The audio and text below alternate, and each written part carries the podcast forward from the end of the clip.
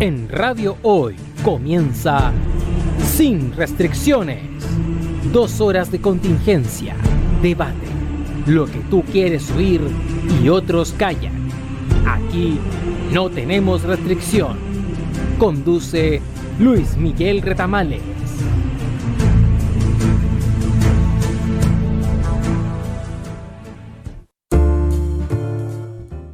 Muy buenas tardes, estimadas auditoras y estimados auditores cuando son las 18.01 del día 29 de junio del 2021, San Pedro y San Pablo. ¿ah?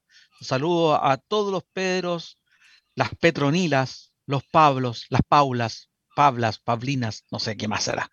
Un saludo para todos los Pedros y Pablos que están hoy día de, onomástico. Eh, soy Luis Miguel Ramales, le doy la bienvenida, como es usual, a los días martes a las 18 horas en este espacio, este espacio, digo, de conversación, de diálogo, de debate, llamado Sin Restricciones, por la señal de la radio hoy y por Sapin TV. Llamen a ayudar mis colegas por cuál señal. Presento. 131. Ahí habló al panelista de siempre, mi amigo Jorge Araya Moya. ¿Cómo estás, Jorge? Muy buenas tardes.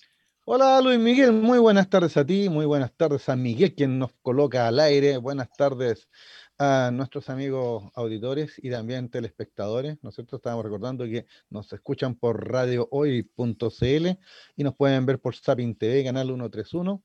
Y gracias por la invitación a conversar los temas de la semana, pues.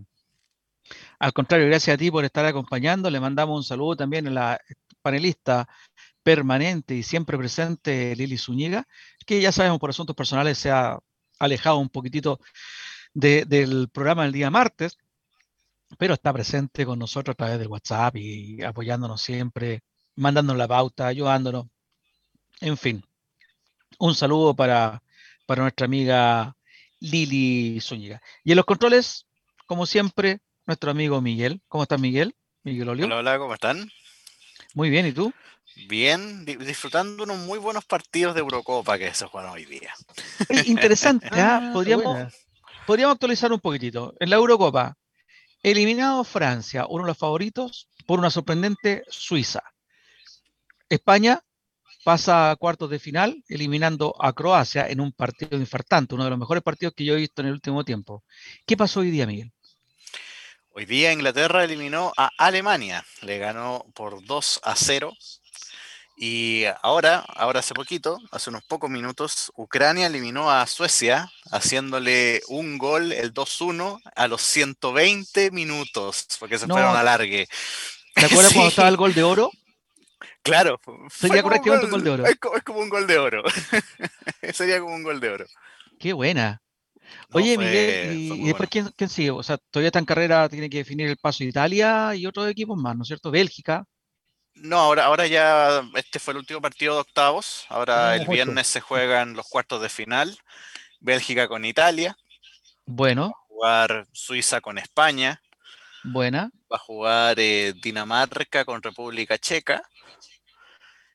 Em, el otro partido. ¿Sería Ucrania? Inglaterra con Ucrania. Ucrania con Inglaterra, exactamente. Ahí estamos. Y ahí están los, los cuartos. O sea, los batatazos son que quedaron afuera Alemania, y quedó fuera Francia, ¿no es cierto? Eso sería como los patatazos. Sí, sí, exactamente. bueno, porque Portugal, también quedó fuera, campeón, Y Portugal también campeón, como bien dice, con la, tremenda figura de Cristiano Ronaldo, que batió todos los récords en realidad. Sí, bueno, en realidad siempre se dice que en el fútbol no se merecen los goles, se hacen, pero en realidad Portugal mereció pasar, pero bueno, no, no pudo romper el, el cerrojo de Bélgica. Goles son amor y no buenas pues. razones, decían en mi época. Adivine, adivine, que mete más goles gana. Eso me enseñó mi señor padre, así de sencillo. Claro, así de sencillo, de hecho sí. Así, nada más que discutir. bueno, y por este lado, Chile-Brasil. Sí, el lazo místico, el lazo místico que siempre se da, siempre se da eso. Es un verdadero karma, ¿no? No, siempre, siempre. Chile tiene que encontrarse con Brasil en toda bueno, competencia. Chile, Brasil, Argentina, Ecuador, si no me equivoco. Sí, Argentina, Ecuador. Perú, Paraguay. Perú, Paraguay, sí. Y Uruguay con Colombia. Colombia. Con Colombia. Esos son los cuartos de final en América. Diferencia cada día más evidente la diferencia que hay entre el fútbol latinoamericano, sudaca y, totalmente. y, europeo, ¿no? Hemos ido perdiendo, creo yo, el nivel. Nosotros vamos en, en descenso, vamos totalmente en descenso. Sí, yo creo que, que sí. O sea, si, si bien ah, va en desarrollo, en crecimiento el europeo, también apoyamos que nosotros no, no solamente no nos mantenemos, sino que vamos en descenso. Una cosa Sí. es que no nos desarrollemos, pero vamos involucionando.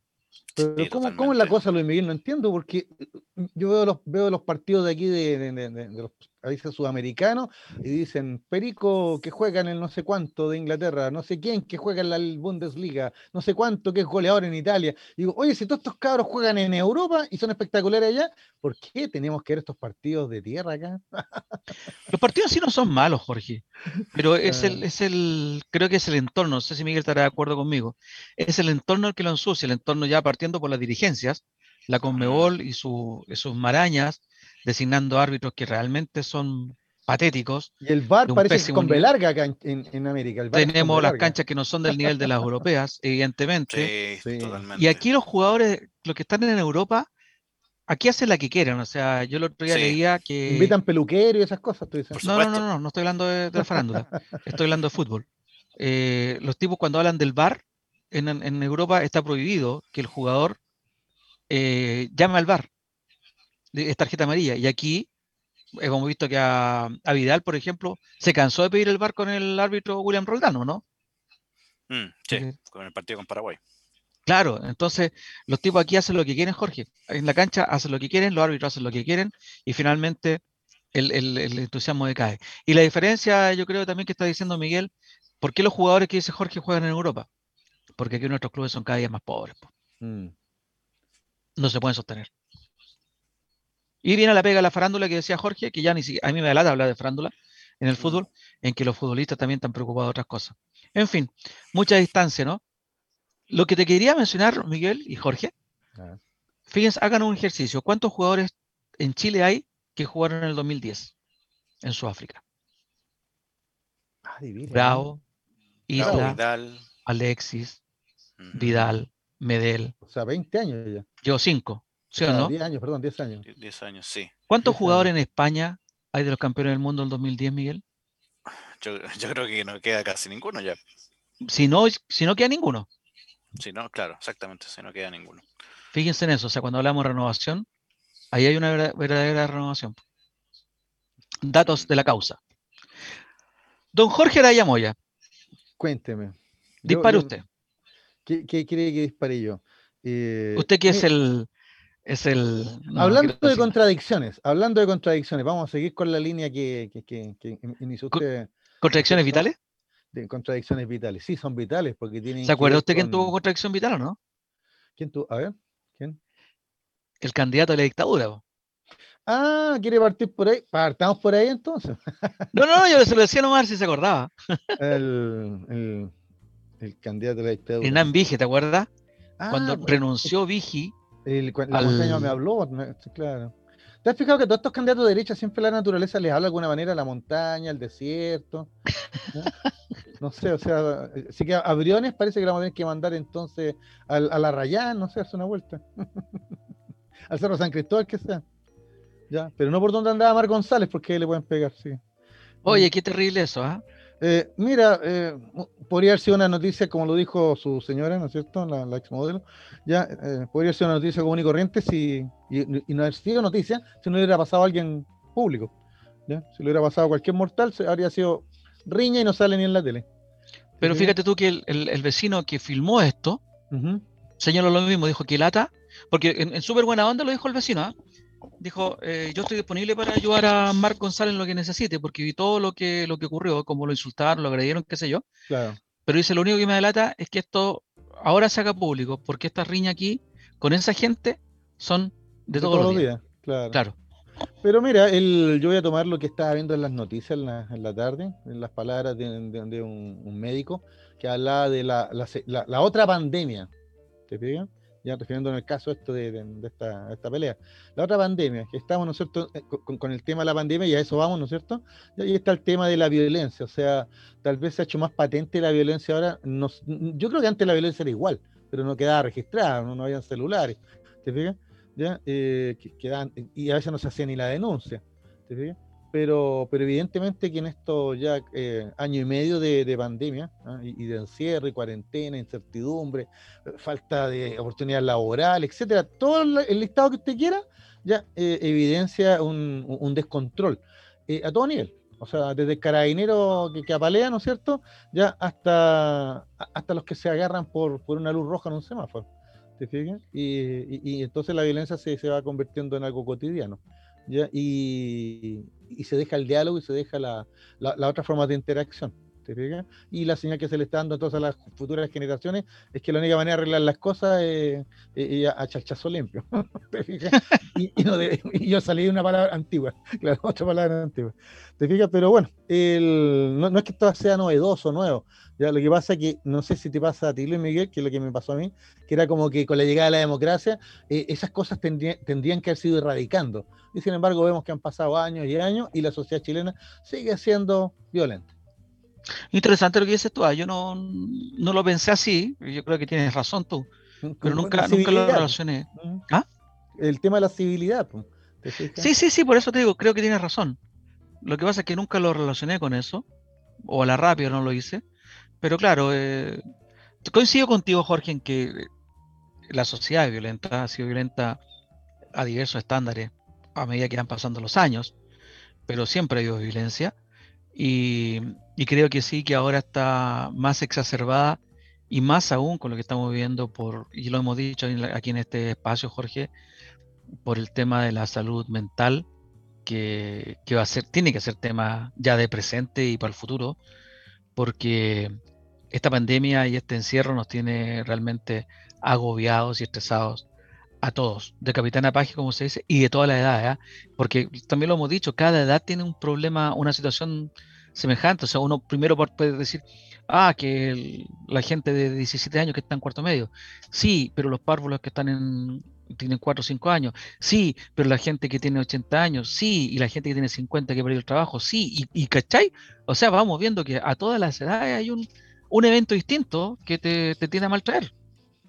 Claro, y lo que estaba escuchando el otro día, eh, eh, eh, mamás que hablaban de, imagínate, esta generación de niños que nació en pandemia, los que nacieron después de marzo.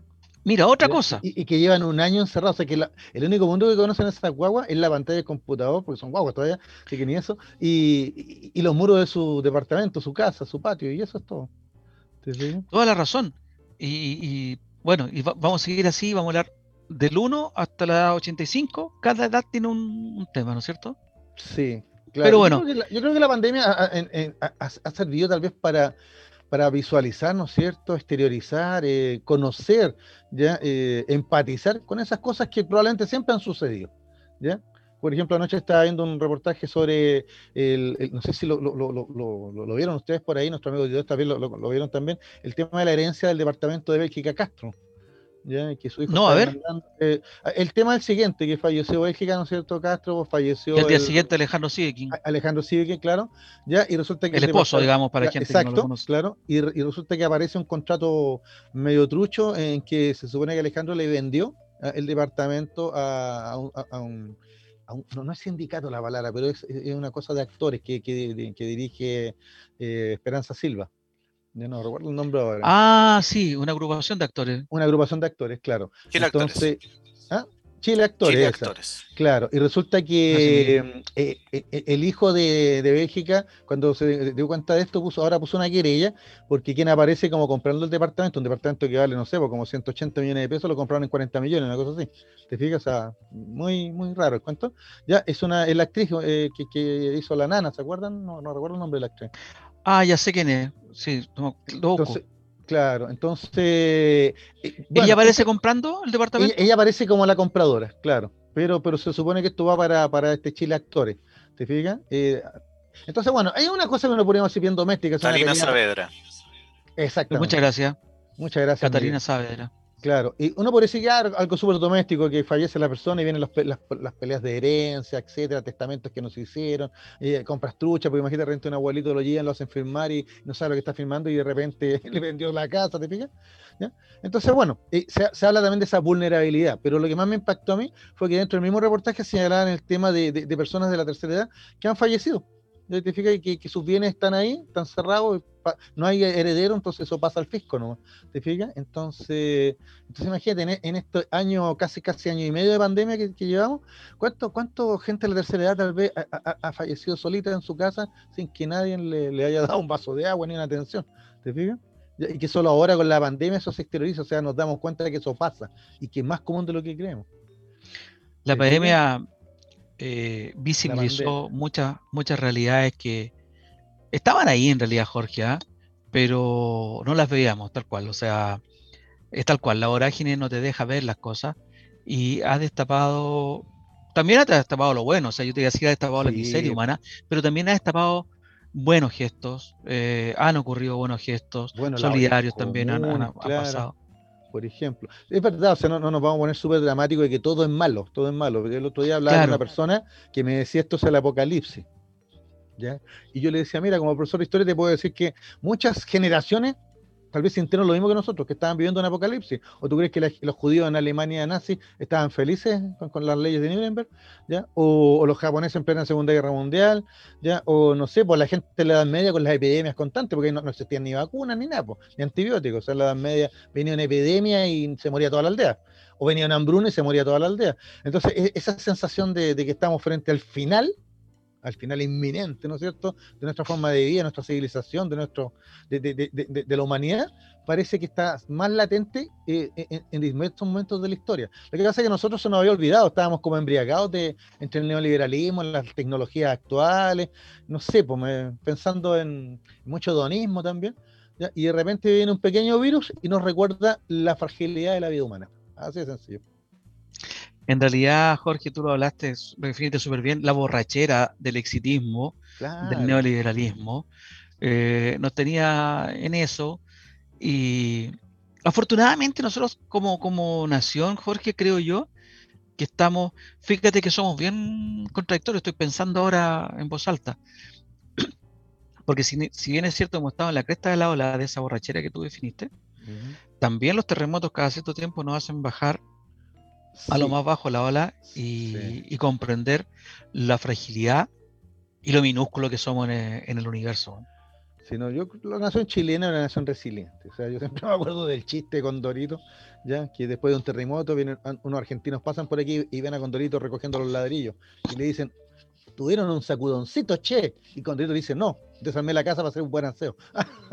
¿Te fijas? O sea, siempre con humor, siempre con resiliencia, o sea, vamos a salir adelante de alguna manera.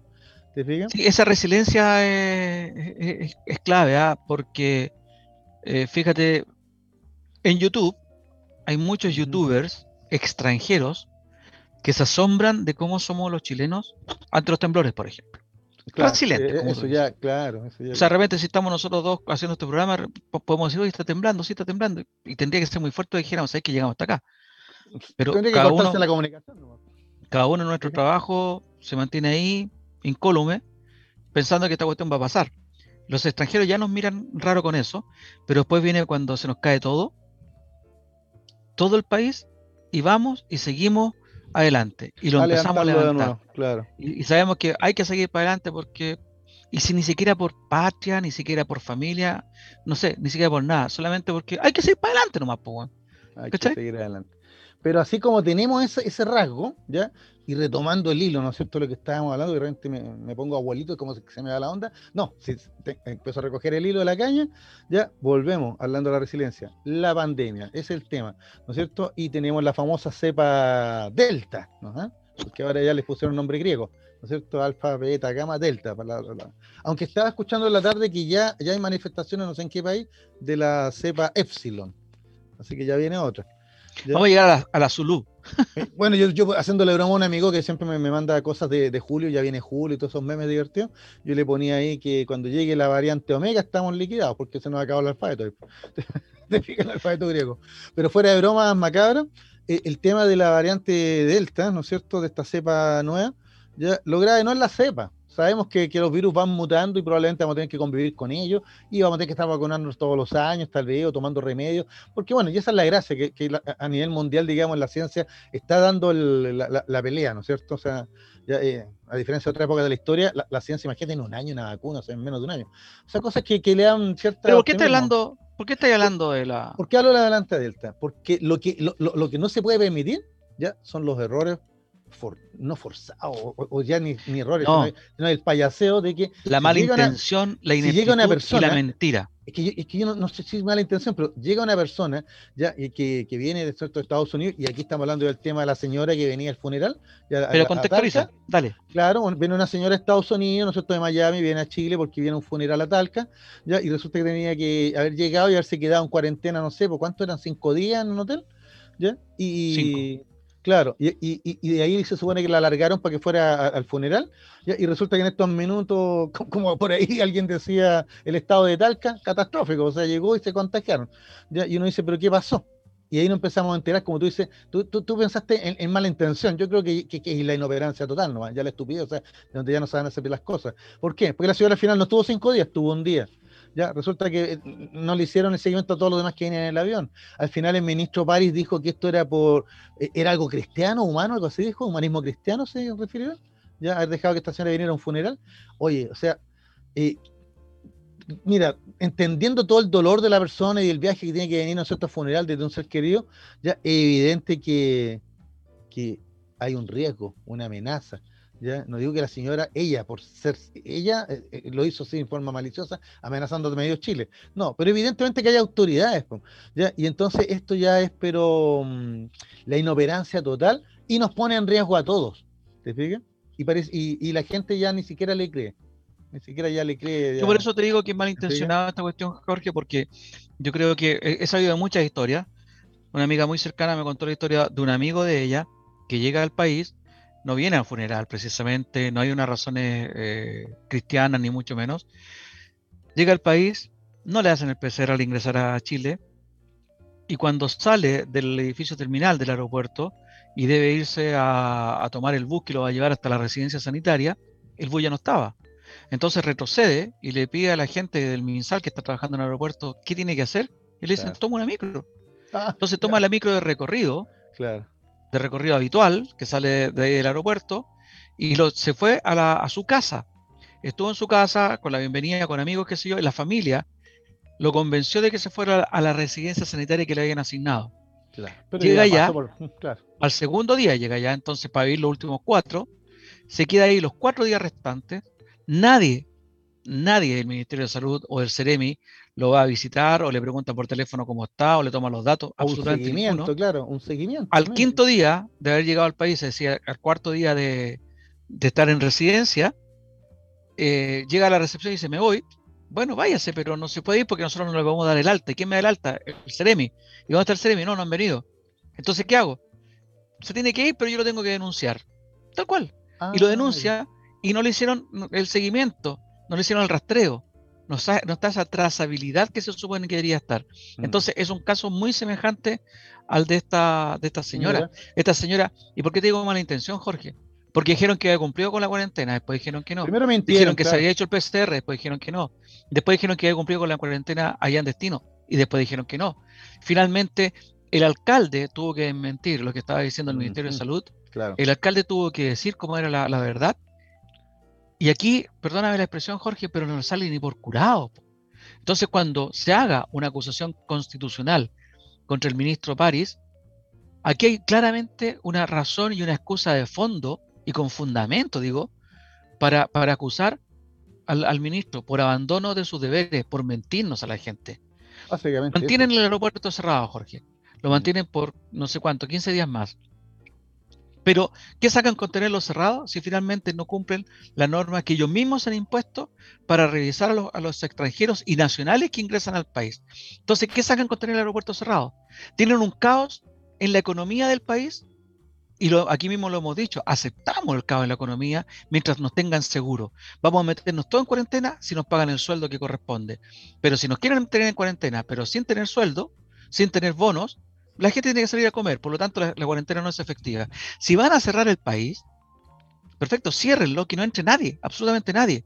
Pero si tienen esta, esta, eh, son tan laxos en estas revisiones, finalmente ¿a quiénes, a perjudican? Justamente a las compañías aéreas que no pueden seguir volando, a las empresas que trabajan de esto, que viven de esto, las líneas aéreas, las empresas de servicios, los hoteles, la hotelería, el turismo es una empresa, es una industria que está quebrada absolutamente. claro. Y mientras tanto ven como la gente pasa por todos lados. Las cuarentenas que nosotros tenemos en las comunas, Jorge, y que bueno, ahora pasamos a fase 2 en, en la región metropolitana por lo menos, pasamos todos a fase 2 a transición. ¿Por qué fue, Jorge?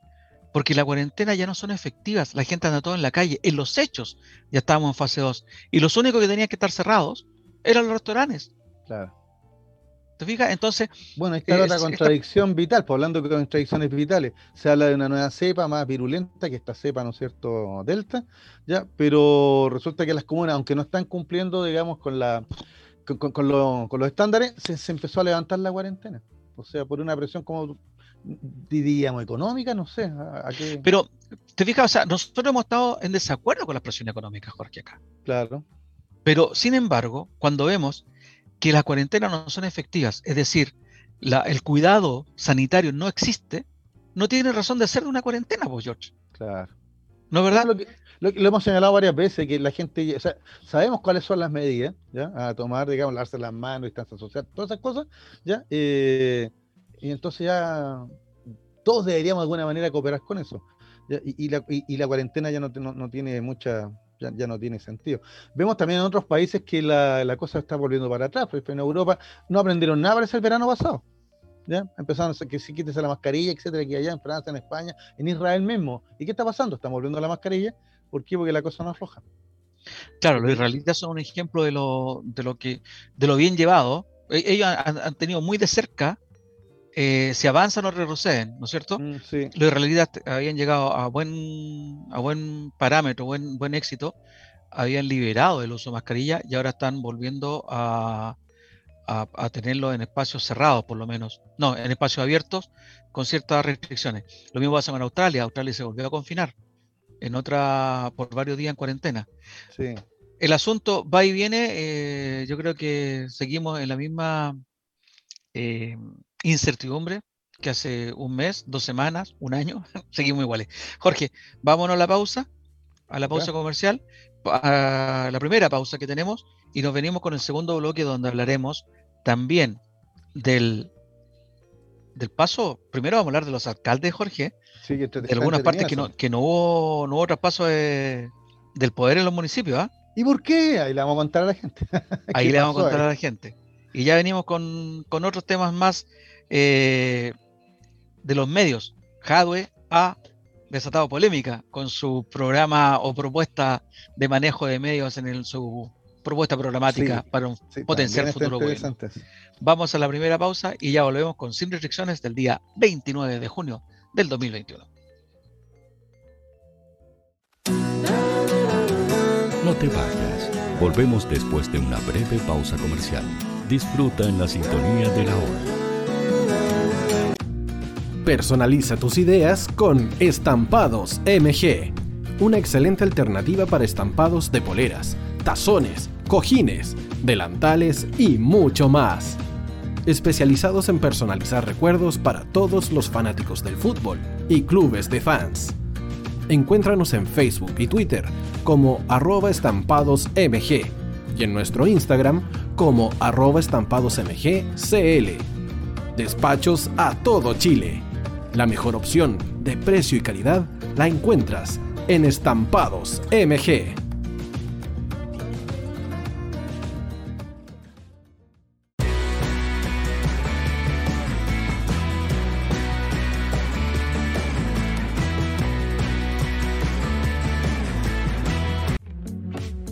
Estudio Jurídico Global Use.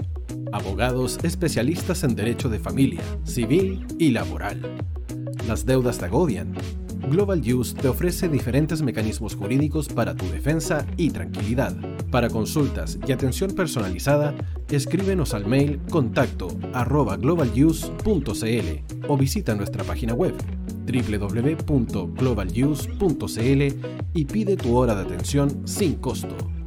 En Global Use, estamos al servicio de la gente. Cuivo.cl es un sitio de comercio seguro y libre para todos los que quieran comprar y vender cualquier cosa de una manera segura, fácil y gratuita. En cuivo.cl puedes encontrar autos, casas, ofertas de trabajo y mucho más.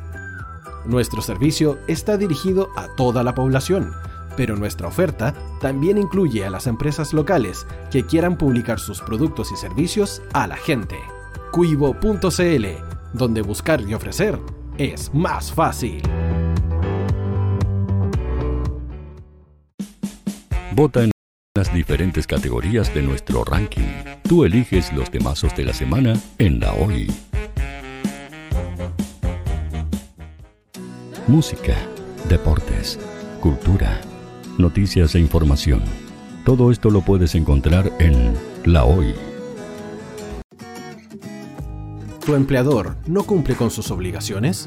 ¿Sufres de acoso laboral? ¿Quieres autodespedirte? Con Defensa Trabajador de Global Use puedes defenderte.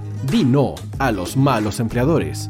Pide tu hora de atención al mail contacto arroba globaluse.cl o visita www.globaluse.cl. Con Defensa Trabajador de Global Use nos pagas cuando ganemos tu caso.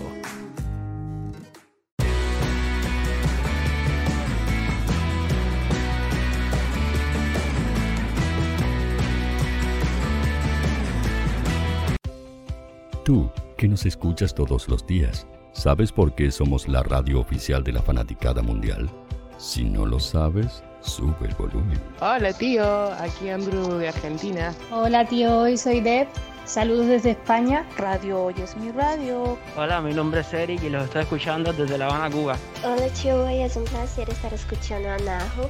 Os mando un saludo desde Brasil, o como decimos por aquí, un abrazo muy fuerte. Chao, chao. Hola tío, soy Ángela y soy de Puerto Rico. Hola tío, aquí una peruana desde Italia, en sintonía de la radio de la fanaticada mundial con Radio Hoy y el tío Hoy, por supuesto. Hola tío, hoy soy Alexa de México, tengo 8 años.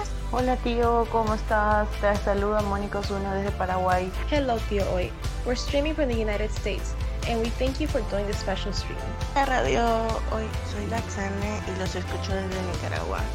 Hola tío, soy Majo de Bolivia. Hola Radio Hoy Chile, muchos saludos desde Honduras. Hola tío, te saluda Eric desde Ecuador. Hola, soy Mabel de Buenos Aires. Radio Hoy te escucha. Hola, buenas tardes. Saludos desde Venezuela. Hola Radio Hoy, les saluda Germayori Mancía desde Guatemala. Hola amigos de Radio Hoy. Tío Hoy, tío Hoy, tío Hoy. Para Chile, América y el mundo, Radio Hoy. La radio oficial de la fanaticada mundial. El área deportiva de la Hoy está todos los fines de semana reporteando, transmitiendo y llevándote la emoción del fútbol. Hoy Deportes, con el fútbol nacional e internacional, campeonato chileno, primera B y fútbol femenino. Sintonízanos sábados y domingos por www.hoydeportes.cl y todas nuestras redes sociales. Porque somos la, la pasión que desborda sus sentidos.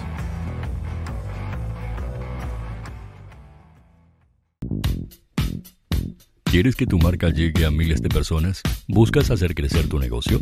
Envíanos un mail a radio@radiohoy.cl y sé parte de nuestra parrilla programática. Únete al equipo de auspiciadores de la Hoy. Los fans de Chile y el mundo nos prefieren. ¿Y tú qué esperas para seguirnos? Síguenos en Twitter como arroba Radio Facebook La Radio Hoy, Instagram arroba Radio porque somos la radio oficial de la fanaticada mundial. Radio Hoy es una empresa Hoy Comunicaciones. Visítanos en www.hoycomunicaciones.cl.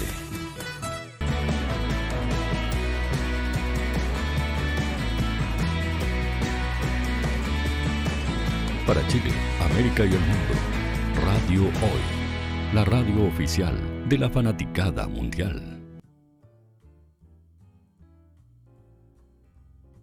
Muy buenas tardes de vuelta ya, cuando son las 18 horas con 35 minutos, estamos en el Sin Restricciones del 29 de junio del 2021, a través de radiohoy.cl y también Jorge, a través de Sapin TV Señal 131. 131. 131. Estimada, estimada audiencia, si usted quiere opinar, comentar, cualquier cosa, menos insultar, puede hacerlo al WhatsApp de la radio, al más 569-6355-0152. Repito, 6355-0152. Ya estamos, como decíamos, en el segundo bloque del programa del día de hoy. Y hay dos cositas que queríamos comentarles con, Jorge, que queremos conversar con Jorge.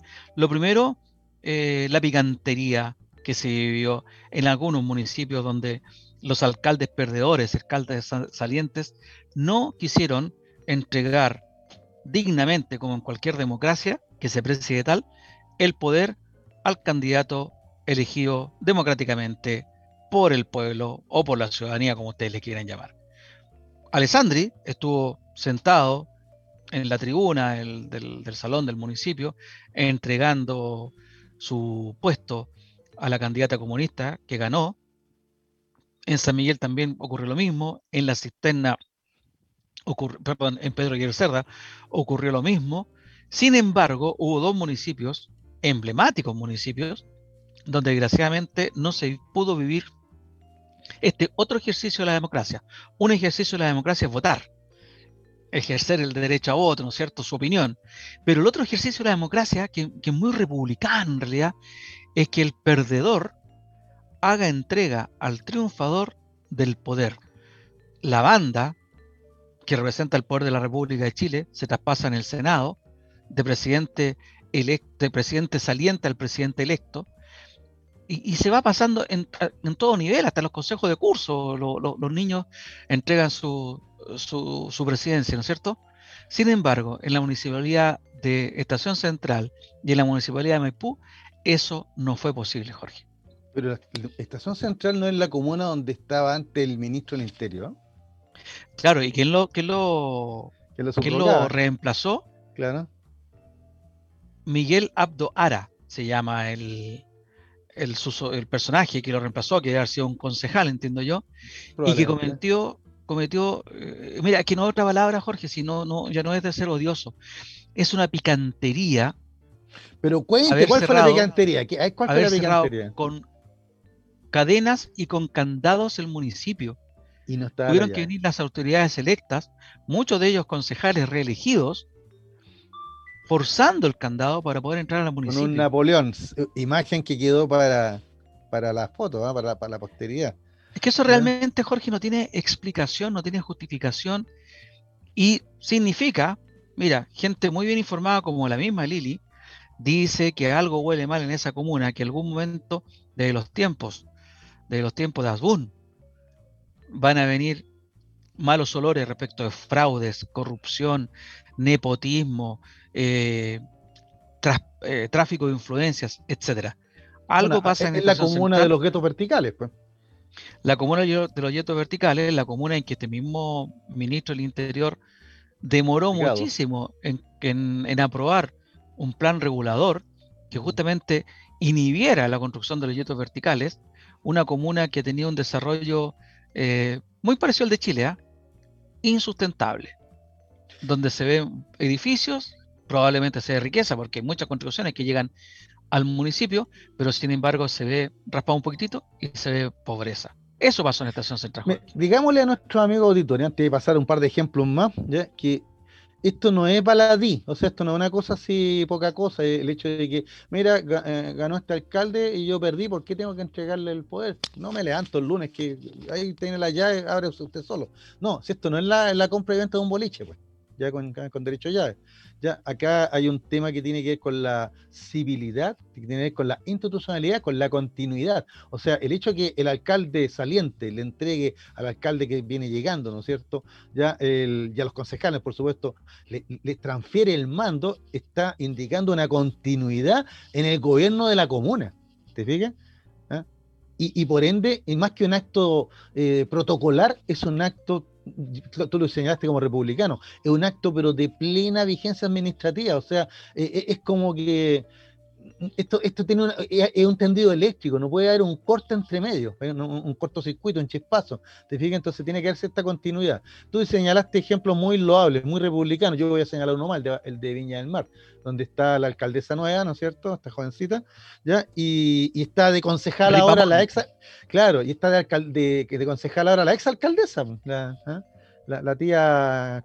¿Cómo le decían? Reginato. La, la, la, Reginato, claro. Y fue muy bonito porque se acercó a la Reginato de una actitud absolutamente maternal, ya para algunos tal vez, otros puede que la haya cargado, pero ella dijo, miren, yo no soy protagonista ahora, ella es la protagonista ahora y yo estoy aquí para apoyarla en lo que necesite.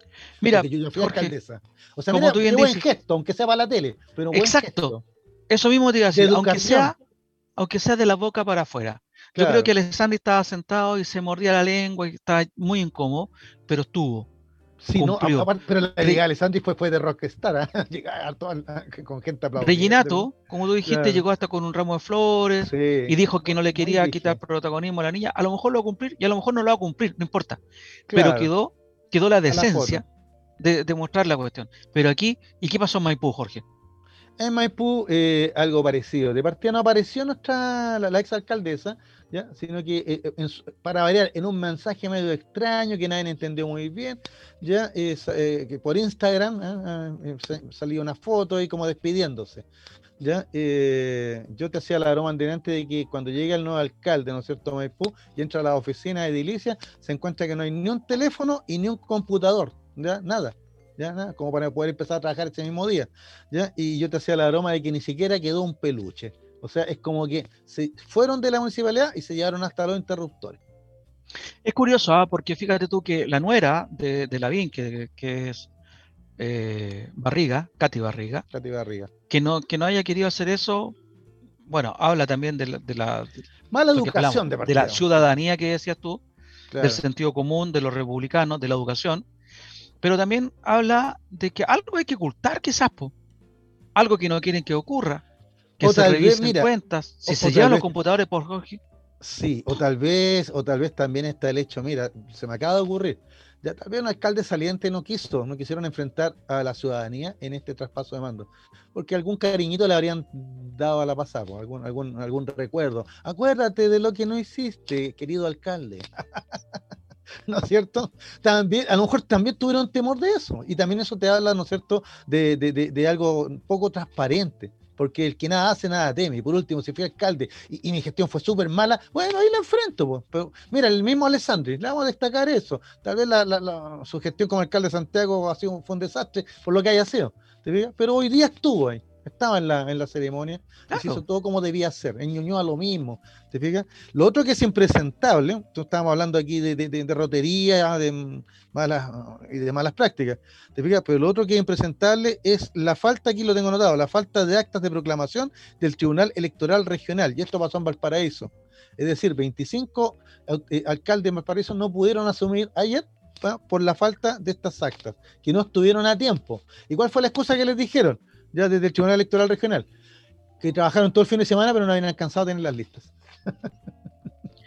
Cosas de la democracia en Chile. Miguel, te quería hacer una pregunta. Te quería hacer una pregunta, Miguel. ¿Y no podemos poner la música de Vinigila? Porque esto lo amerita, ¿no es cierto? Si tiene derechos, estamos sonados. Estamos sonados, claro. No, pero la, gente, la gente ubica la música de Benny Hill y esta sería la mejor música para, para esto, porque una comedia de equivocaciones, desde alcaldes maleducados hasta alcaldes corrompidos, ya, y servicios electorales que no cumplieron con la pega, o sea, falta funcionarios, falta horario. Bueno, eso, eso es para aclararle a la gente que se jacta tanto de la democracia chilena, que la democracia chilena es hasta por ahí nomás. Vamos a, otro tema, Jorge. A la chilena, diga. Que también es bien importante para el punto de vista de la democracia. Eh, el candidato por el Partido Comunista a la presidencia, Daniel Jaude, presentó, ha ido presentando su, programa de gobierno y lo que ha causado cierta polémica ha sido el asunto de lo que se refiere a los medios, ¿cierto? Sí. Él ya lo dijo, lo dijo el martes, el sí, no, el miércoles pasado, que nosotros no tuvimos oportunidad, o el martes pasado fue cuando que nosotros... El martes en la noche fue el, el debate. El martes la noche, claro, que nosotros no alcanzamos a comentar, ese, pues, claro. no alcanzamos a comentar ese, el debate, ese debate que fue un mm. debate de, de, guante blanco. Mira, muchos lo han criticado, pero nosotros, yo quiero ser consecuente con lo que he dicho siempre. Si son aliados, si son, comparten una ideología y son parte de un mismo grupo político, no veo por qué tienen que atacarse con este afán devorador del mercado, porque uno tenga que imponerse y, que el resto pierda. Eso pasó con los candidatos de la derecha, de, pero no debería haber pasado con la izquierda y creo que la izquierda fueron súper consecuentes con ellos.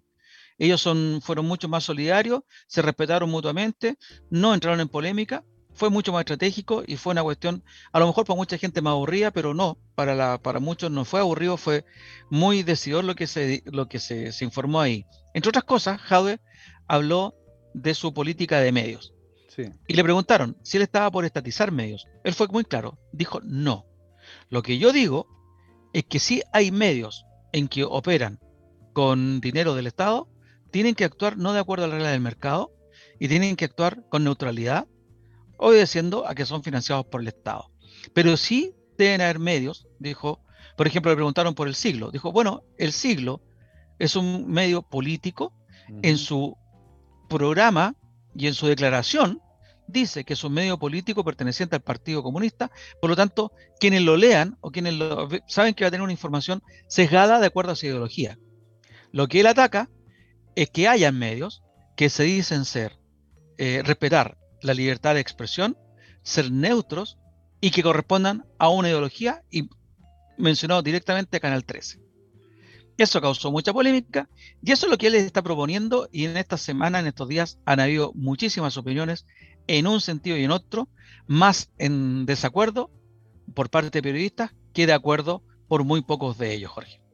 Sí, lo que pasa es que los medios, los medios periodísticos se sintieron, se sintieron atacados en el sentido de que la propuesta de Jaude la, han tratado de presentar como si fuera algo que ataca la libertad de prensa, Eh, algo totalitario, algo muy típico de, los gobiernos socialistas o comunistas que de Cuba, de Corea del Norte, ¿te fijas? En donde los medios son estatales, ¿ya? Y, lo han tratado de llevar a, ese terreno, ¿ya? Pero Mira, yo he estado releyendo la propuesta y, también yo creo que Jade la ha ido puliendo, ¿ya? Cuando él la, planteó, ¿ya? Y se, refirió a crear un consejo ciudadano para fiscalizar la objetividad de los medios de comunicación, ¿ya?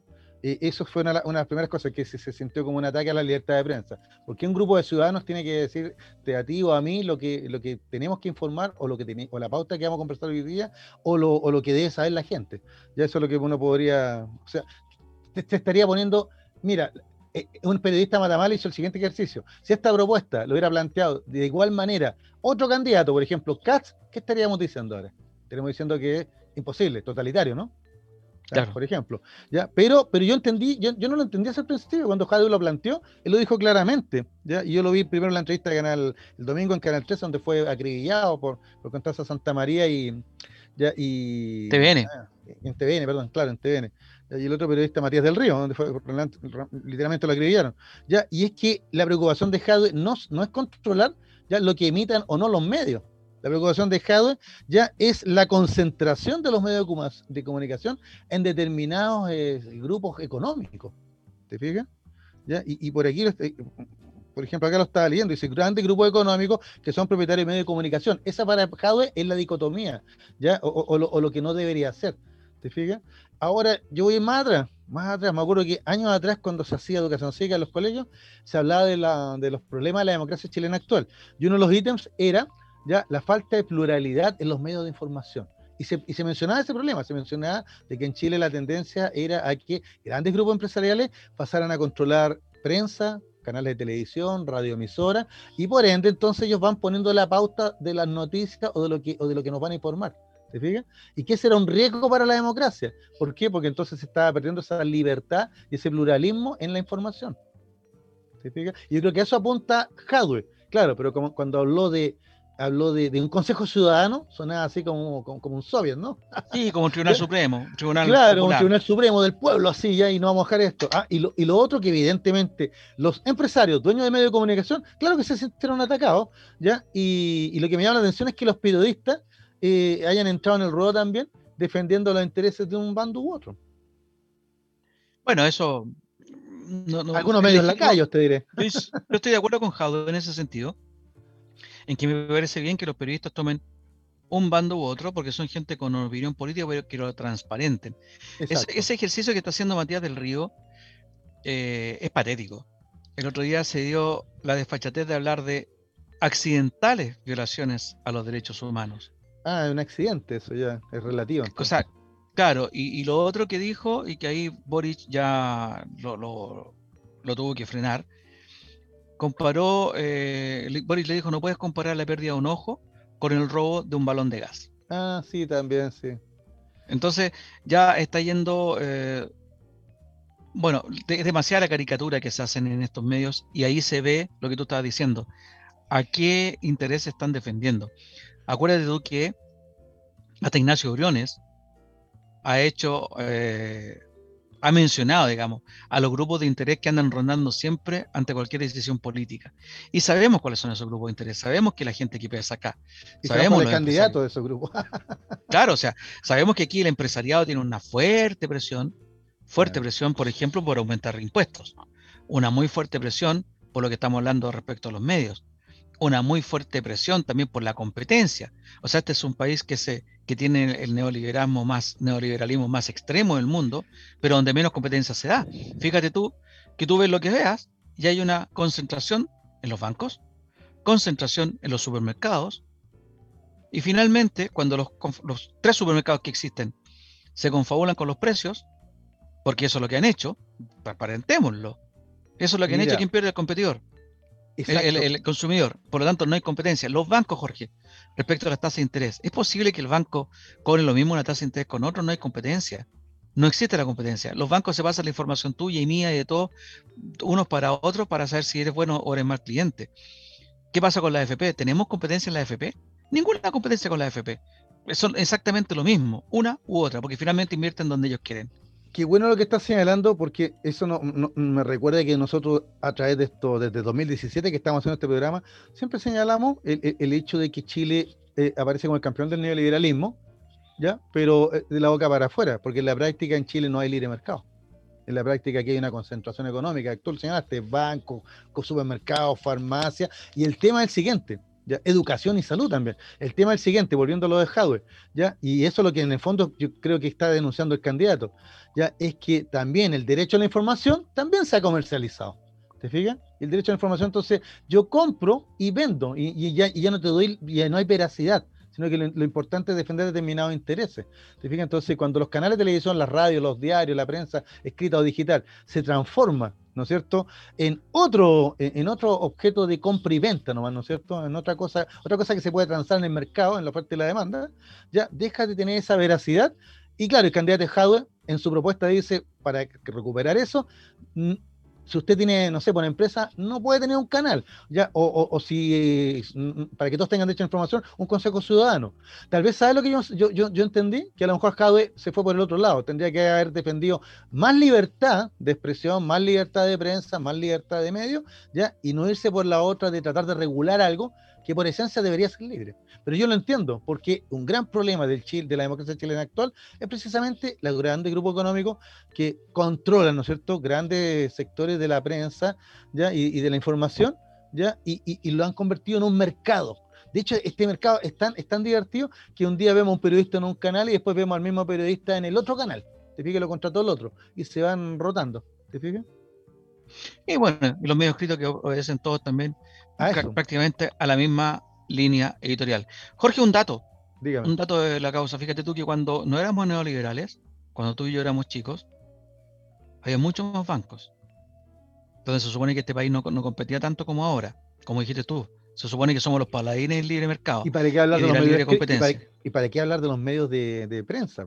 Radio y televisión. ¿Para qué hablar? Pero fíjate, yo, no solamente al, mercado, que es la cuestión de la banca, donde siempre están los, los, los, como los yuppies.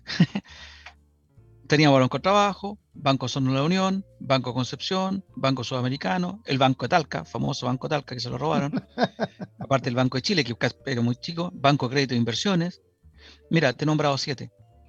Banco Higgins, el Banco de el Banco de Reconstrucción y Fomento, ¿te acuerdas? Sí, sí, claro. Oye, pero otro, otro, detalle, tú estás contando los bancos, pero mira lo que me acordé, pues, ya que están todos atacados con la propuesta de Hadwe ya, pero ahí se nota que no saben historia de Chile, pues. La televisión en Chile. Hablemos un poquito de la historia de la televisión en Chile. Bueno, ¿cómo se impulsó esto la televisión en Chile? Desde el Estado, pues. ¿ya? Primero, eh, primero fue con, con, Jorge Alessandri, ¿ya? ¿Eh? Cuando se, se hicieron las primeras señales, UCB Televisión y después la, la, señal de la Universidad de Chile, ¿te fijas? ¿Ya? Y se le pasa a la universidad la, el tema de la televisión para difundir cultura, ¿Ah? ¿Te fijas? Y después cuando en el gobierno de Eduardo Frei Montalva se crea Televisión Nacional, ahí sí que podrían haber puesto el grito en el cielo entonces, imagínate, intervención estatal total, pues, un canal estatal. ¿Te fijas? ¿Ya? Y después cuando vino el tema de, de, la universidad, de la señal de la Universidad Católica, también pudo tener su señal. Incluso yo me acuerdo de la campaña de Angelito, ¿te acuerdas? Ayuden sí. a llegar a todo Chile. ¿Te acuerdas? ¿Por qué? Porque estaban urgidos antes que llegara la Unidad Popular, pues, ya en los años 70.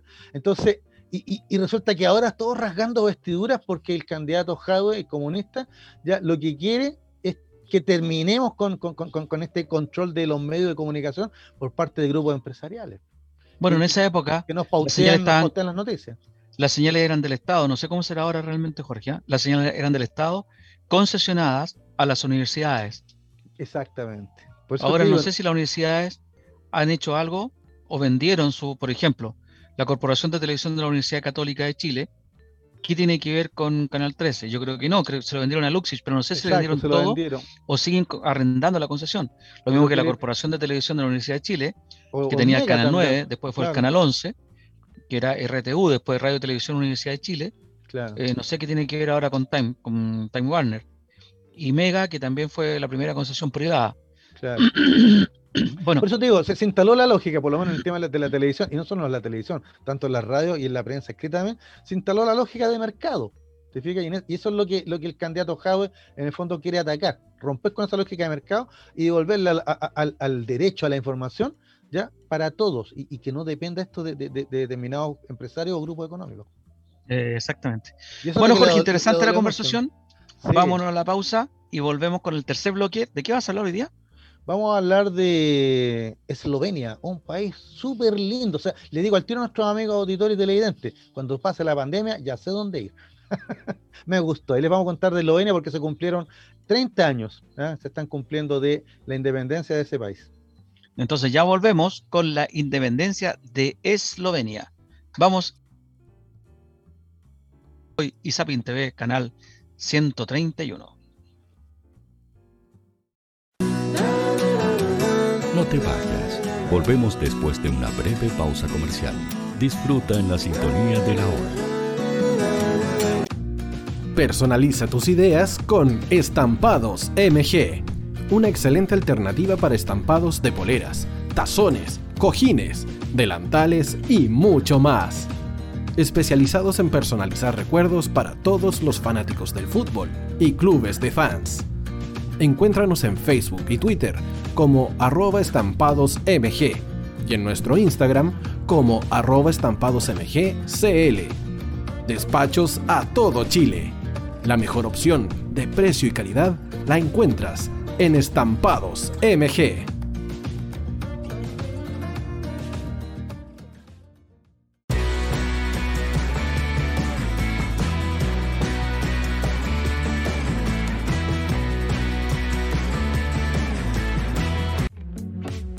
Estudio Jurídico Global Use. Abogados especialistas en derecho de familia, civil y laboral. Las deudas te agobian.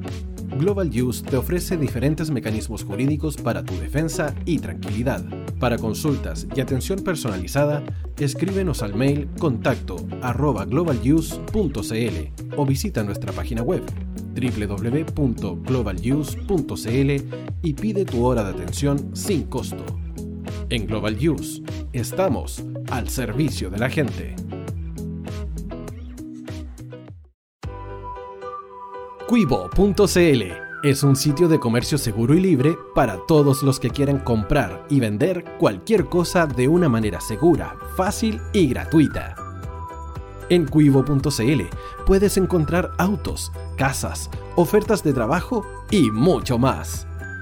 Nuestro servicio está dirigido a toda la población, pero nuestra oferta también incluye a las empresas locales que quieran publicar sus productos y servicios a la gente.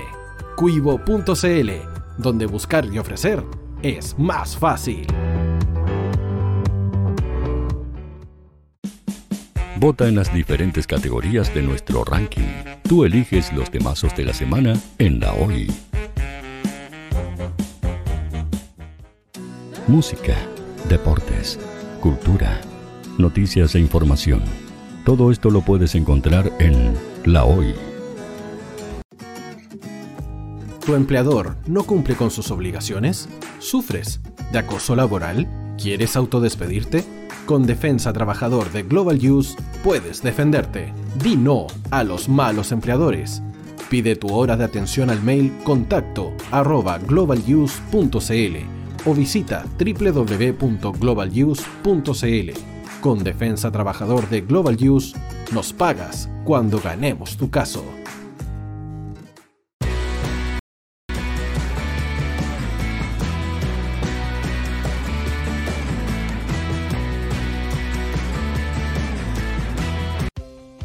Tú, que nos escuchas todos los días, ¿sabes por qué somos la radio oficial de la fanaticada mundial?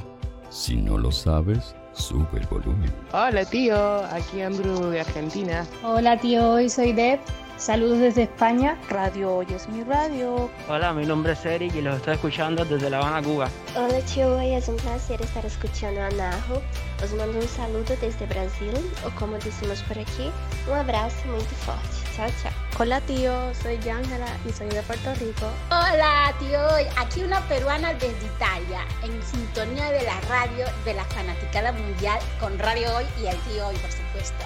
Hola tío, hoy soy Alexa de México, tengo 8 años. Hola tío, ¿cómo estás? Te saluda Mónica Osuna desde Paraguay. Hello tío Hoy. We're streaming from the United States and we thank you for doing this special stream. La radio hoy soy Laxane y los escucho desde Nicaragua. Hola tío, soy Majo de Bolivia. Hola Radio Hoy Chile, muchos saludos desde Honduras. Hola tío, te saluda Eric desde Ecuador. Hola, soy Mabel de Buenos Aires. Radio Hoy te escucha. Hola, buenas tardes. Saludos desde Venezuela. Hola Radio Hoy, les saluda Germayori Mancía desde Guatemala. Hola amigos de Radio Hoy. Tío Hoy, tío Hoy, tío Hoy. Para Chile, América y el mundo, Radio Hoy, la radio oficial de la fanaticada mundial. El área deportiva de la hoy está todos los fines de semana reporteando, transmitiendo y llevándote la emoción del fútbol. Hoy Deportes, con el fútbol nacional e internacional, campeonato chileno, primera B y fútbol femenino. Sintonízanos sábados y domingos por www.hoydeportes.cl y todas nuestras redes sociales. Porque somos la, la pasión que desborda sus sentidos.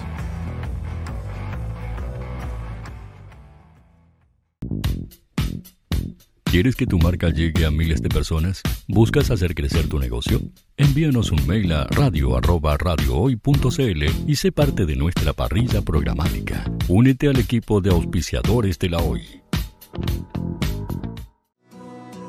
Los fans de Chile y el mundo nos prefieren. ¿Y tú qué esperas para seguirnos? Síguenos en Twitter como arroba Radio Facebook La Radio Hoy, Instagram arroba Radio porque somos la radio oficial de la fanaticada mundial. Radio Hoy es una empresa Hoy Comunicaciones. Visítanos en www.hoycomunicaciones.cl.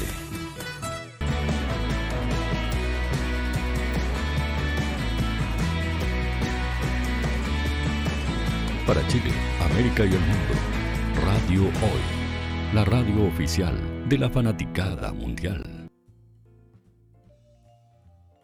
Mira, justo nos pillaron conversando. Son las 19.04 y estamos a iniciar el tercer bloque de Sin Restricción el día hoy, 29 de Qué junio. rápido pasó el programa. Quería mencionarte algo, Jorge. Menciónelo. ¿Te fijaste que salió un troleo a Jadwe por un auto de alta gama? Ah, sí, sí, el Audi. No, ¿No- es no un un Austin Audi? Mini, Ah, estoy en Mini ya. un Mini Cooper del año 2014, o sea, no sepa quién es de alta gama. Pero bueno, sale ayer Para que no lo tiene. eh, la Tere Marinovich Ya. diciéndole a, a, a Jadwe, diciendo, no, no te preocupes compañero, tenemos el mismo auto. La diferencia Ah. está es que yo reconozco que es un lujo pequeño burgués. Ah, Pero sobre la misma le responden, sale un. TikTok diciendo que va a haber su declaración de, de intereses y de propiedades para la, Asamblea Constituyente y Marinovich aparece sin ningún auto.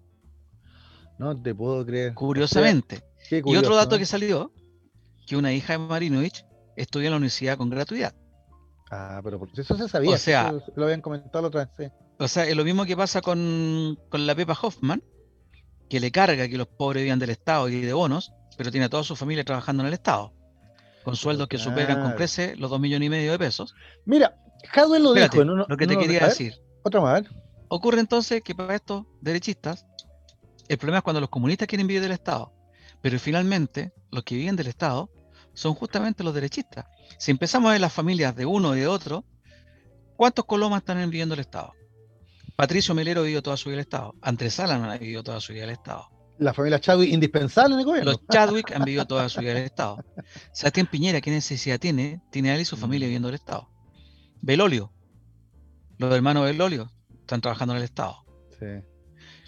Eh, la, presidenta de Desarrollo Social. Ella y su mamá han vivido del Estado. Y seguimos, los operadores políticos han vivido del Estado. Entonces, todo esto apellido grandilocuente han vivido del Estado, porque fíjate tú también, este señor Osa, que es ministro del Interior, que tiene un tremendo apellido, ¿dónde estudió? En el extranjero, con beca del Estado chileno. La mayoría de los Chicago Boys han vivido del Estado chileno.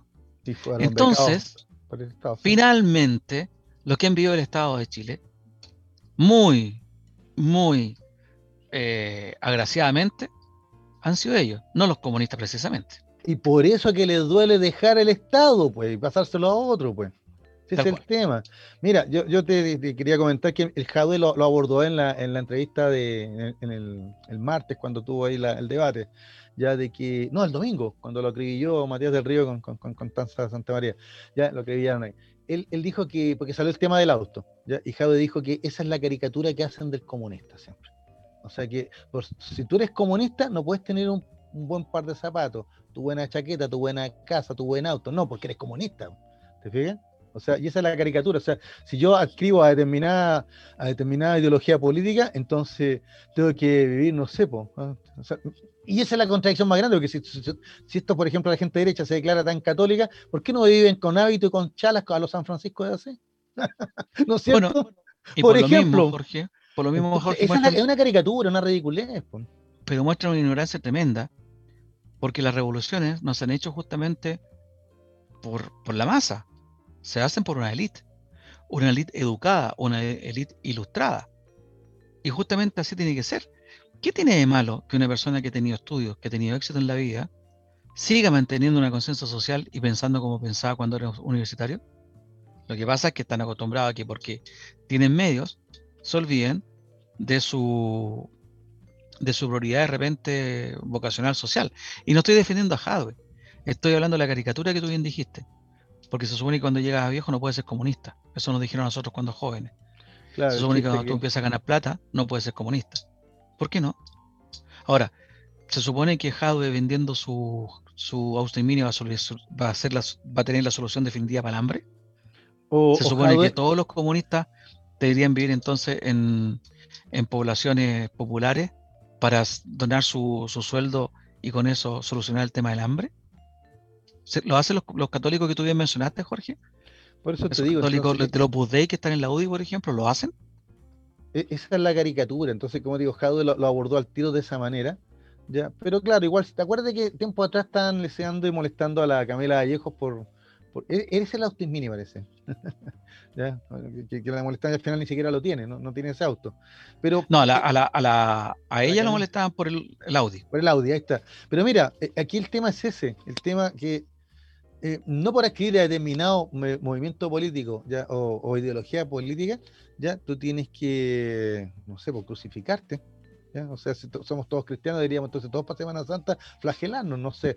Mira, te digo que no es, es una ridícula. ¿Ya? no, no, no tienes base, sentido. Y también, y también, ¿sabes cuál es la caricatura? Ya que siempre que sale el comunismo en Chile se asimila al tiro a los regímenes como Corea del Norte o, lo que pasó en Cuba. O sea, una, una, mirada bien, bien de los años 70, bien de la Guerra Fría. Y resulta que también se desconoce la historia del comunismo que nosotros en este mismo espacio hemos comentado otras veces, ¿te acuerdas? Cuando hablamos de la ley maldita, por ejemplo. Claro. Entonces, que el comunismo chileno es bien a la chilena, te diré. Sea que no, es precisamente un marxismo-leninismo, ni stalinista, y menos trotskista, ¿te fijas? Sino que el otro día hay un escritor que, me, gusta mucho porque le gusta el tema de, la, de los mitos, de, la ciencia ficción, etcétera, que es Francisco Ortega, y él comentaba en, en, las redes eso, decía, tanto que atacan a los comunistas en Chile, ¿ya? y deberían darle las gracias por el descanso dominical, por el código del trabajo, por la nacionalización del cobre, y, y enumeró una serie de leyes sociales, ¿ya? del siglo XX en Chile, todas impulsadas por qué? Por este partido comunista que todos le tienen terror. ¿Te Así que, eh, digamos las cosas como son, ¿no? Ya, y, y, deben estar diciendo ya de ti y de mí, estos son comunistas, como defienden a Jaude. No defiendo a Jaude, ¿ya? No defiendo a Jaude, sino que defiendo que el candidato tenga el mismo derecho que han tenido todos los otros candidatos a, decir lo que piensa, a expresar su programa, ¿no es cierto? Y nosotros tenemos todo el derecho a comentarlo, ya, a, a criticarlo o a sumarnos. ¿Te fijas? Aquí nos está mandando saludos Maximiliano Morales, que hace ah. comentario eh, de Argentina. Dice: Saludos para todos los hueones. Gracias, nos sentimos plenamente identificados con lo último. A raíz de lo que hemos estado conversando. hablando de lo que dice este, este, este, amigo, hoy día salió el presidente Piñera anunciando los bonos. Hoy día se empieza a pagar el bono, el IFE universal. Y como siempre, Piñera no podía dejar la oportunidad de darnos su mensaje. Y fue muy simpático porque habló primero del IFE y después habló del éxito de la campaña de vacunación.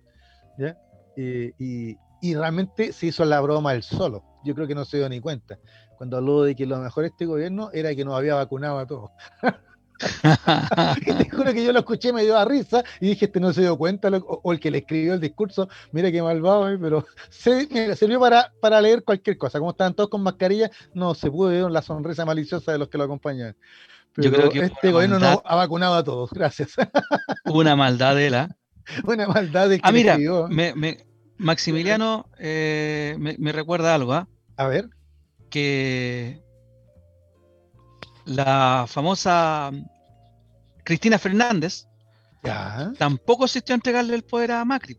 Rotería, ¿por qué quiere que le diga? Pues porque Picante, Claro, porque ahí también, y, no solo eso, también falta de madurez, pues, no solo madurez psíquica, sino que de madurez como persona. O sea, un adulto, ya, un adulto es una persona que es capaz de enfrentar sus errores, ¿no es cierto?, sus desaciertos y, continuar adelante, ¿o no?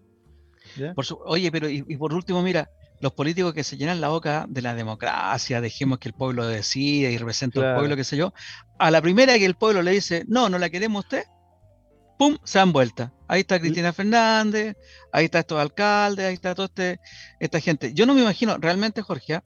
con todo lo malo que tiene la política chilena, con todo lo que la hemos pelado y hemos hablado y lo que sé qué, no me imagino yo que un presidente no se presente a entregar la banda. Si hasta Pinochet la entregó y hasta Elwin la recibió, Sí, pero Pinochet igual hizo la rotería. Recuerda que se sacó la banda, la dejó encima de la mesa y le puso la banda de, el conde Valdés, pues. El conde le digo yo, Pero está bien, está bien que lo haya hecho porque yo creo que incluso eh, valoró el gesto para Elwin porque Elwin no la recibió del dictador. Elwin la recibió de, un jefe eh, de, un poder del Estado elegido, soberanamente, ¿no es cierto? Creo que incluso al querer hacer la picantería Pinochet, eh, le lo la culata. Pero estuvo ahí el viejo, ¿cachai? Estuvo ahí el veterano. Y con todo lo, lo que se quería, los pinochetistas por un lado, los demócratas por otro, qué sé yo. Pero por eso te digo, yo no me imagino, no me imagino aquí a alguien haciendo lo que me dice Maximiliano, haciendo lo de Cristina Fernández. Y, me alegro que así no sea. Ojalá no, veamos que, Hablando de rotería, Donald Trump hizo lo mismo, pues tampoco se presentó a, a, lo de Biden. ¿te fijas? Tienes razón. De, una democracia de, más de 200 años. Pues, ¿Te fijas? Entonces, ahí donde. Eh, esos son. Esos, esos, o sea, la Katy Barriga está bien acompañada esas señales, esos signos, ya aparte de, hablarte de la falta de educación cívica, de la falta de, compromiso republicano, ya te habla también de, un cierto infantilismo, de que de un cierto, gente taimada, ya que quien ya que, tiene algún, trauma de la infancia que no ha superado todavía, ¿qué quiere que le diga? Bueno, Jorge, no te quiero quedar más tiempo a ti para eh, ser demócrata, como corresponde. Sí, porque recuerde que este espacio no lo hago yo, pues, sino que me lo permite preparar red.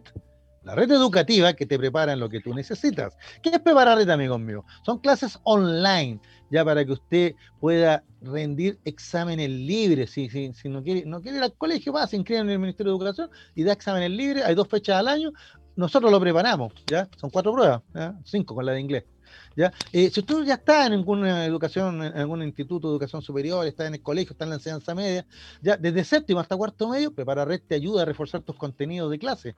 ¿ya? Si tú quieres dar la, rendir la, la, la, prueba de transición, iba a decir la PCU, pero ahora se llama prueba de transición, ¿ya? Eh, así que después, hoy si Jado fuera presidente, a lo mejor va a ser después la prueba del joven joven combatiente.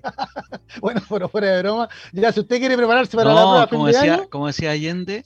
¿ah? El joven revolucionario, el joven idealista, la prueba de los jóvenes idealistas, claro. Hace una semana hablaste, pues. Claro. Entonces, usted comuníquese para red. Ahora si le interesa cualquier otro tema, mira, justo estábamos, vamos a hablar un tema bien simpático ahora acerca de Eslovenia. Oye, Eslovenia, ¿qué pasó con Eslovenia? ¿No sabe nada de Eslovenia? Llame al Prepara Red, la red educativa que te prepara en lo que tú necesitas. El número es 569, gracias. Ya me recuerda a Gargarín, pero eso los, más jóvenes no van a cachar la talla. 569 9444 9637. Repito, 569-9444-9637. Prepara Red, la red educativa que te prepara lo que necesites. Jorge, voy a ser sincero con usted. Usted va a hablar de Eslovenia. Yo lo único que conozco de Eslovenia, fotos de unas mujeres preciosas que he visto por ahí. Eh, sí, oye, ¿qué quieres que te diga? Ahí tiene unas mujeres eslavas, muy, muy, muy bellas, exactamente. Tal vez sea por el mismo hecho que Eslovenia es una, una, región bastante, eh, voy a decir aislada o recóndita, porque Eslovenia es un país montañoso. Está precisamente en los Alpes orientales, o llamados también Alpes julianos, ya entre Austria, Hungría, Croacia, Italia, y ahí está conservadita Eslovenia. Apenas sale tiene salida al mar, Mediterráneo. tiene una pequeña salida al mar Adriático. ¿ya? Ah. ¿Por qué? Porque el gran puerto que tenía Eslovenia era el puerto de Trieste, pero Italia al final lo, recupera en 1954, porque Trieste era una fundación veneciana, bueno, y todo un cuento histórico. Pero la cosa es ¿Hay un, ¿Mm? convenio, un tratado de Trieste? No. sí, también, sí, también. Trieste es una ciudad bien, bien, bien, bien, con alta historia. Pero mira, el tema de Eslovenia, ya, eh, vamos a ser bien cortito, ¿por qué lo estamos recordando hoy día? ¿Ya? Porque resulta que, mira, aquí tengo el calendario, 26. El 26 de junio de 1991 se iba a declarar la independencia de Eslovenia, ¿ya?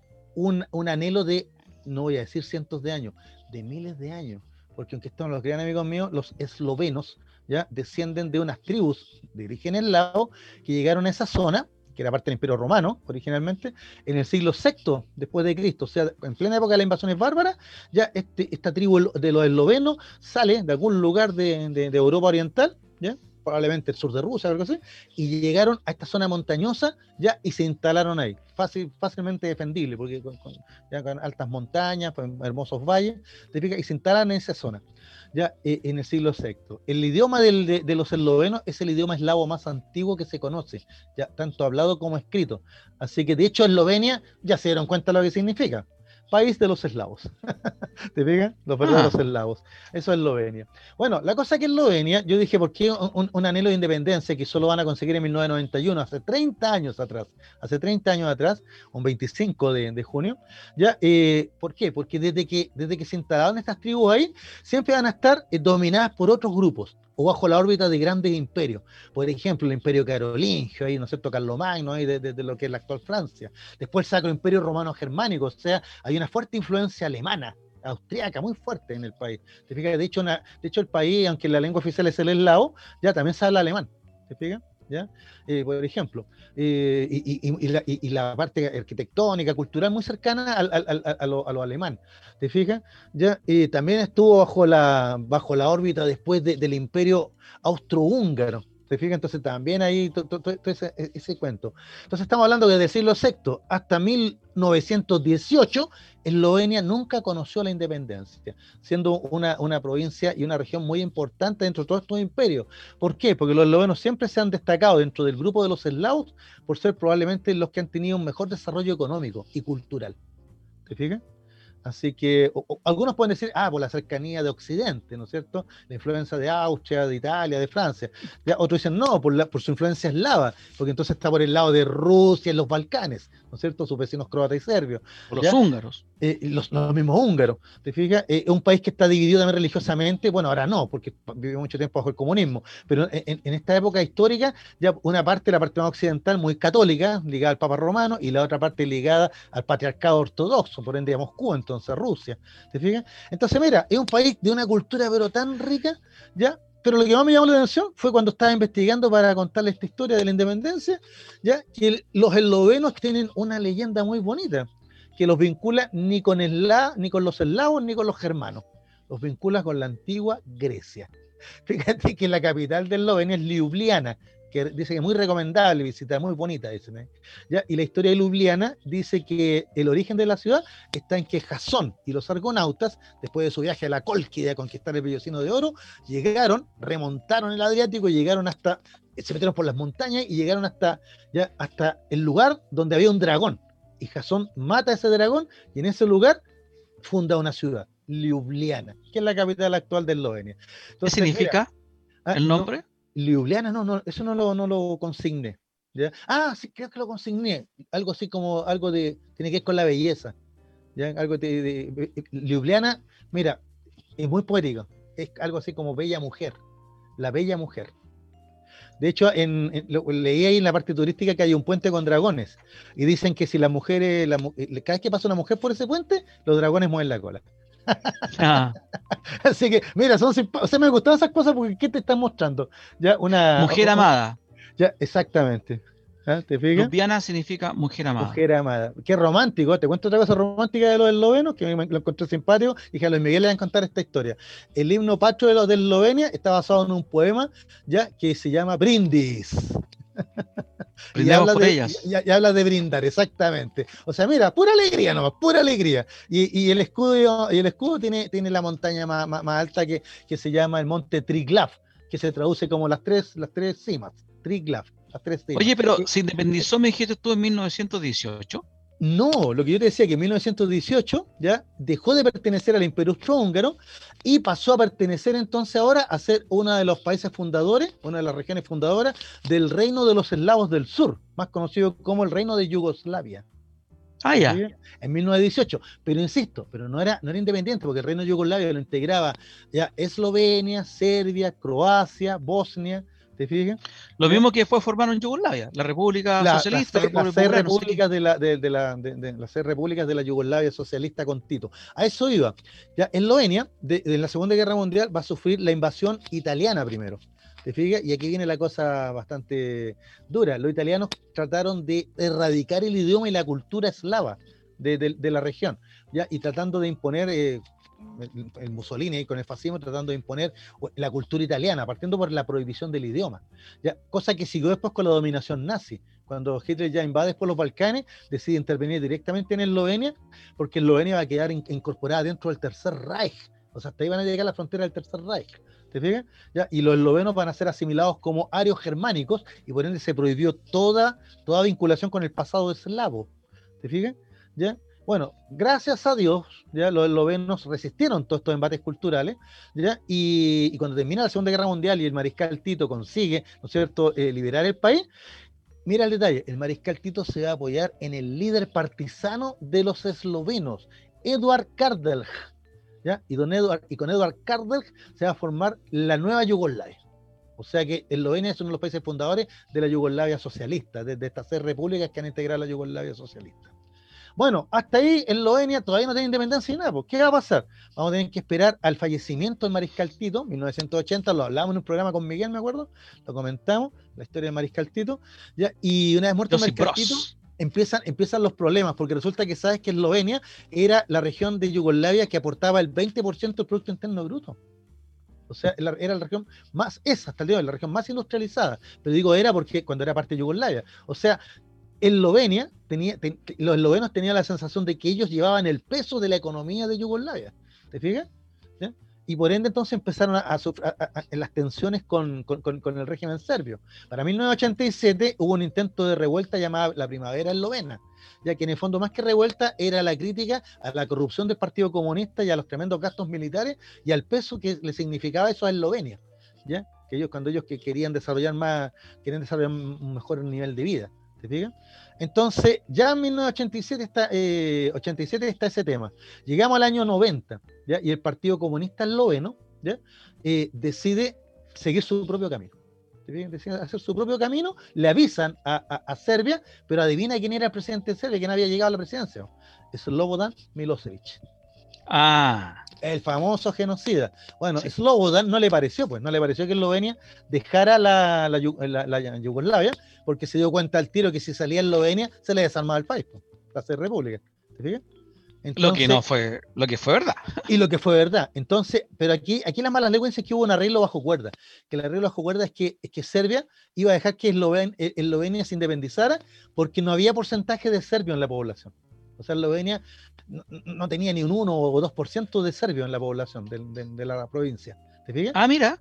Entonces, entonces los serbios de Eslovenia se van, se retiran. Siendo, siendo un país tan próspero que no haya tenido inmigración a Croacia, claro. Se, se, van a Croacia los serbios que quedaban en Eslovenia. Ya, pero bueno, eso es lo que se habla. Al final de cuentas, el líder esloveno, aquí lo tengo, Milan Kuchan, ya, Milan Kuchan organiza las fuerzas, eh, las fuerzas territoriales eslovenas que eran voluntarios, todos eran ciudadanos, ¿no? ¿Te Eran como una guerrilla que venían de la época comunista, de la época de la Segunda Guerra Mundial, ya, y espera al ejército yugoslavo, que era considerado en ese minuto el tercer ejército más poderoso de Europa, ¿ya? Y en 10 días en 10 días se dan una serie de acciones y combates en donde la población de Eslovenia hizo gala de valor, porque hasta las mujeres ayudaron a bloquear, a hacer bombas molotov, a hacer de todo, ya para convencer a los serbios de que era imposible conquistar el país. Ya me decía un país montañoso.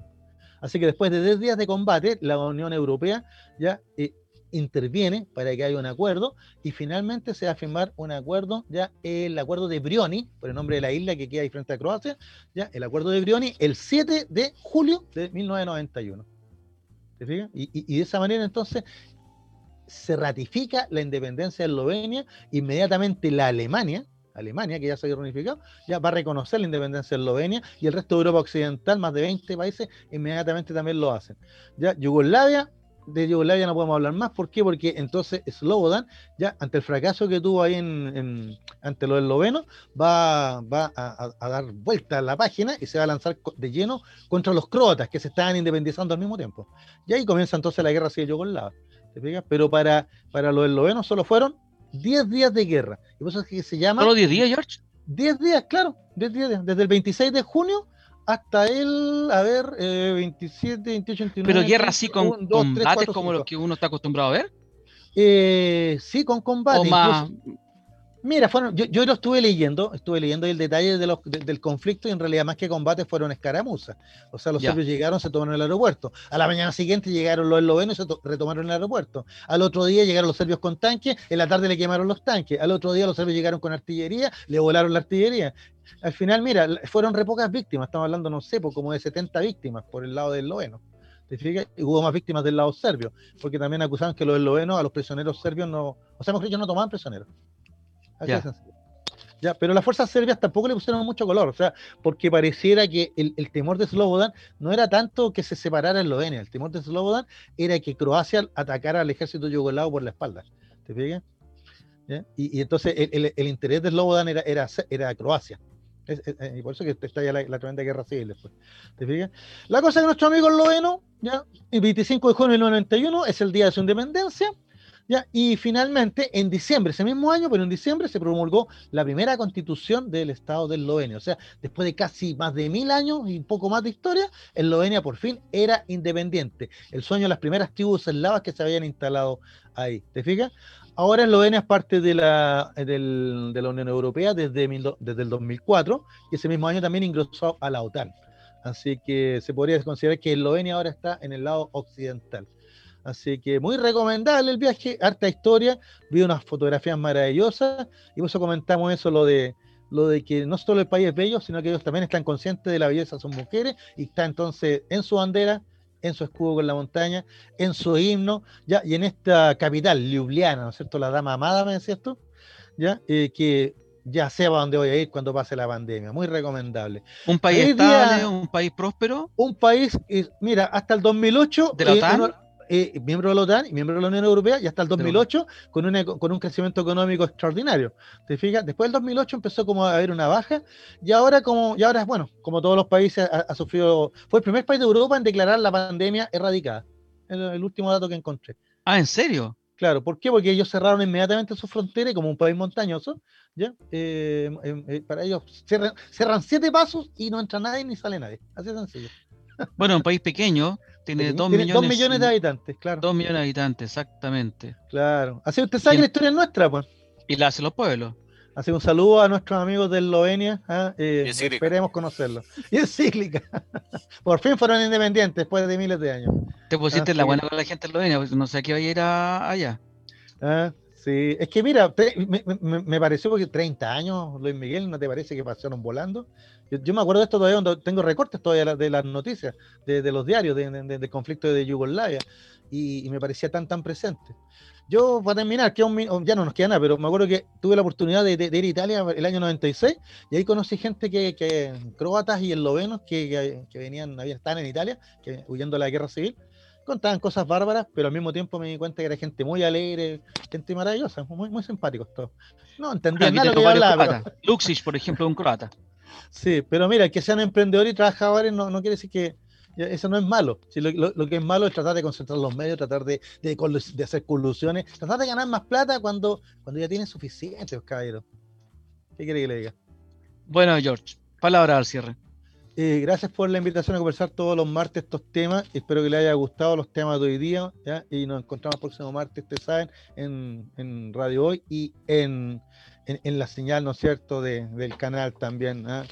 Así que gracias por Sapin TV 131. Ah, aquí lo tenía, Sapin TV 131. Nos vemos, pues gracias, gracias.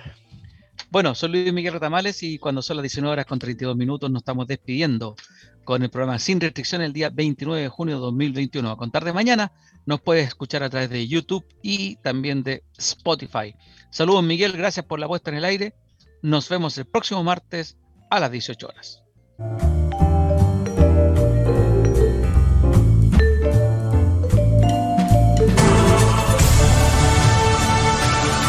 encontramos la próxima semana con un nuevo Sin Restricciones. El debate y la contingencia tiene su espacio en Radio Hoy. Apagamos los micrófonos, pero nuestra voz seguirá sonando en la inmensidad. Sin restricciones en Radio Hoy.